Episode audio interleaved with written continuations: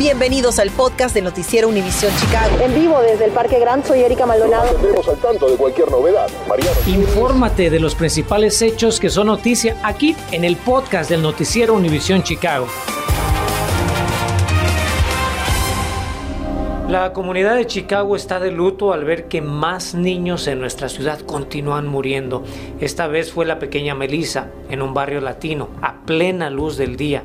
Y el responsable de derramar esta sangre inocente aún puede caminar libre por las calles de nuestros vecindarios.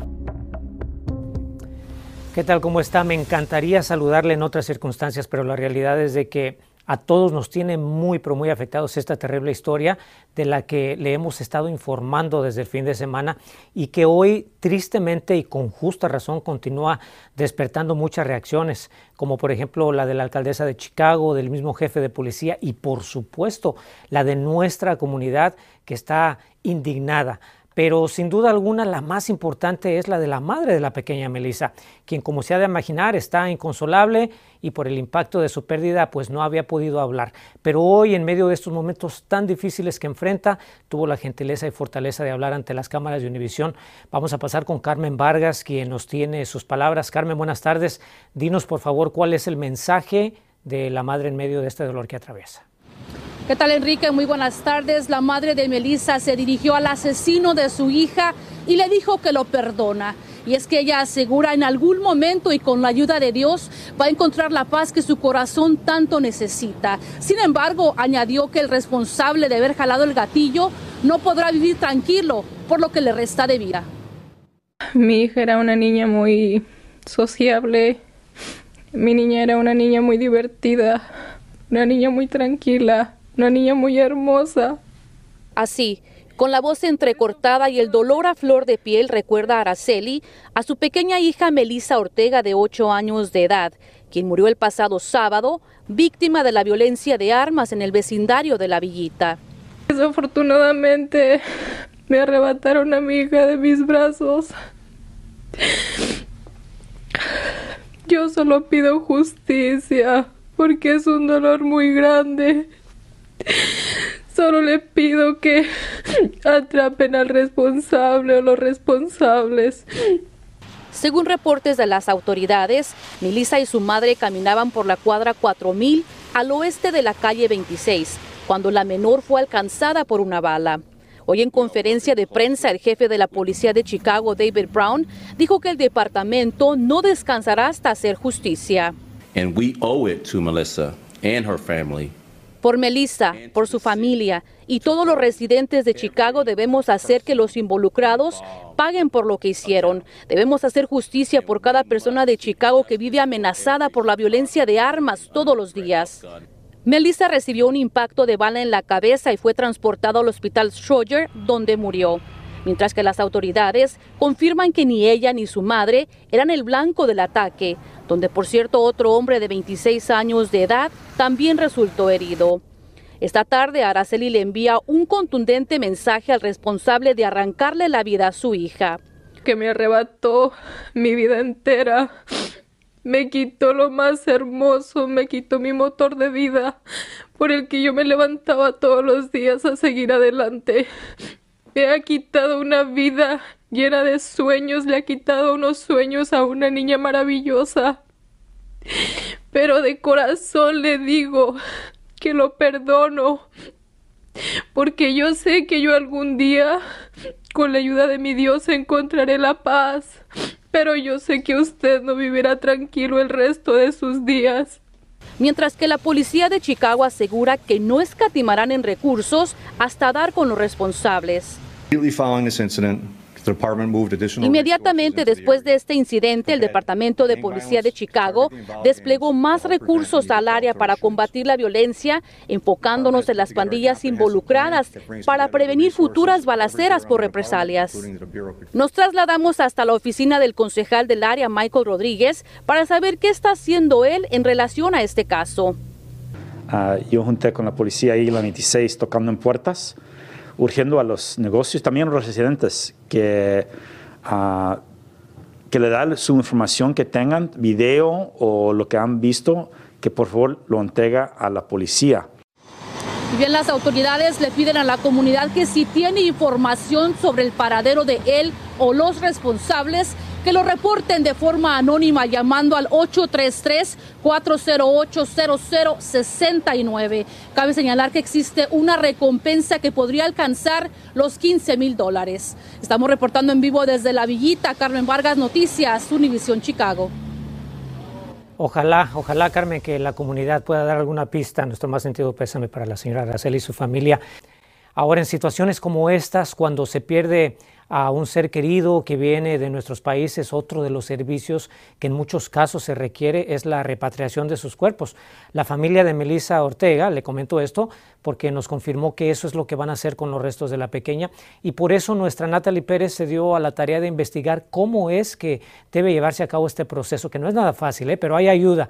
Natalie, te saludo con gusto. Sabemos que hablaste con autoridades del Consulado de México. Dinos, por favor, qué tan difícil o fácil te dicen que es este proceso los consulados están para ayudarles. Y aquí les tengo esta pues guía de recursos que será muy útil y que de acuerdo al consulado pues hará de este proceso menos doloroso.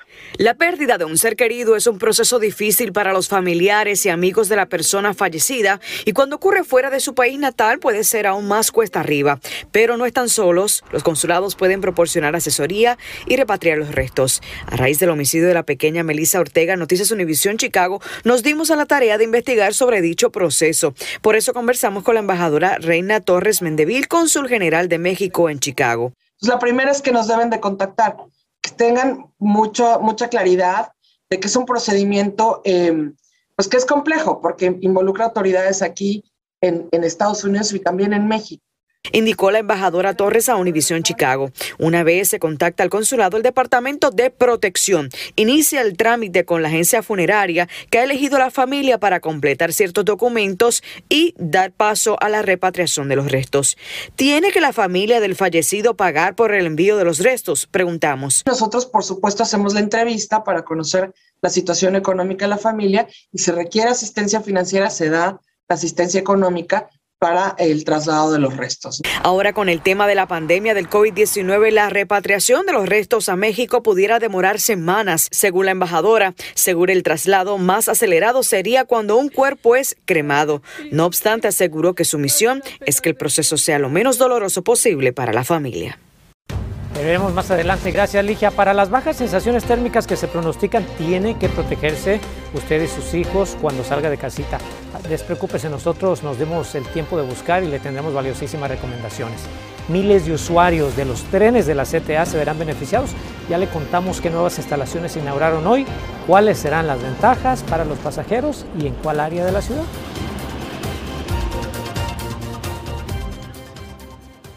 Infórmate de los principales hechos que son noticia aquí en el podcast de Noticiero Univisión Chicago.